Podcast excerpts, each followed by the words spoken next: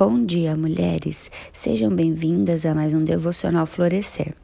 Hoje é segunda-feira, dia 12 de julho, e aqui é a pastora Natália Tonésio. Hoje nós vamos estudar sobre o fermento. E essa passagem está lá em Mateus, do 16, do 5 ao 12. Eu vou ler com vocês o versículo 11, que fala assim: Como não compreendem que eu não estava falando com vocês a respeito de pães, tenham cuidado com o fermento dos fariseus e dos saduceus. O fermento nessa passagem é o símbolo de pecado ou de maldade. Também está escrito em 1 Coríntios 5, do 6 ao 8, sobre o fermento. Aqui está mostrando como o mal pode se infiltrar e arruinar aquilo que é bom. Jesus estava alertando os discípulos sobre a maldade dos fariseus e dos saduceus. No princípio, os discípulos não entenderam o que Jesus estava dizendo. Eles associaram a fala de Jesus a respeito do fermento ao fato deles terem esquecido o pão. Mas Jesus, percebendo a confusão dos discípulos, explicou que seu comentário não tinha nada a ver com a falta de pão. Os discípulos precisavam ter fé, em vez de ficarem tão preocupados com as necessidades físicas.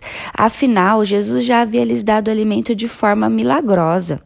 Vamos ver essa mesma passagem lá em Marcos 8, do 16 e 17, que fala assim: Jesus percebeu isso e perguntou: Por que vocês estão discutindo sobre o fato de não terem pão? Vocês ainda não percebem nem compreendem? Têm o coração endurecido? Têm olhos e não veem? Têm ouvidos e não ouvem? Não se lembram de quando parti os cinco os cinco pães para cinco mil? Quantos cestos cheios de pedaços vocês recolheram? Eles responderam: doze. Mesmo andando ao lado de Jesus e testemunhando tantos milagres, muitas vezes os discípulos estavam confusos, pois seus corações ainda careciam de um entendimento profundo de quem Jesus é. Não entendiam que o significado dos milagres era mostrar que Jesus era o Deus vivo habitando com eles. Por isso, Jesus quer abrir os olhos e os ouvidos do coração de seus discípulos para que que compreendam sem duvidar. Já recebemos tanto de Jesus e muitas vezes somos como os discípulos nessa ocasião, confusos, deixando as preocupações roubarem a nossa fé. Precisamos nos despir da incredulidade, das preocupações, da religiosidade, para que o nosso coração esteja totalmente entregue a Jesus. Assim, os nossos olhos e ouvidos serão abertos e iremos compreender a grandeza de quem Ele é. Seremos totalmente satisfeitos em Jesus, que nos dá muito além do pão, muito mais que milagres, mas no, nos deu a salvação eterna. Voltando ao fermento, ele é um mal que entra e destrói o que é bom.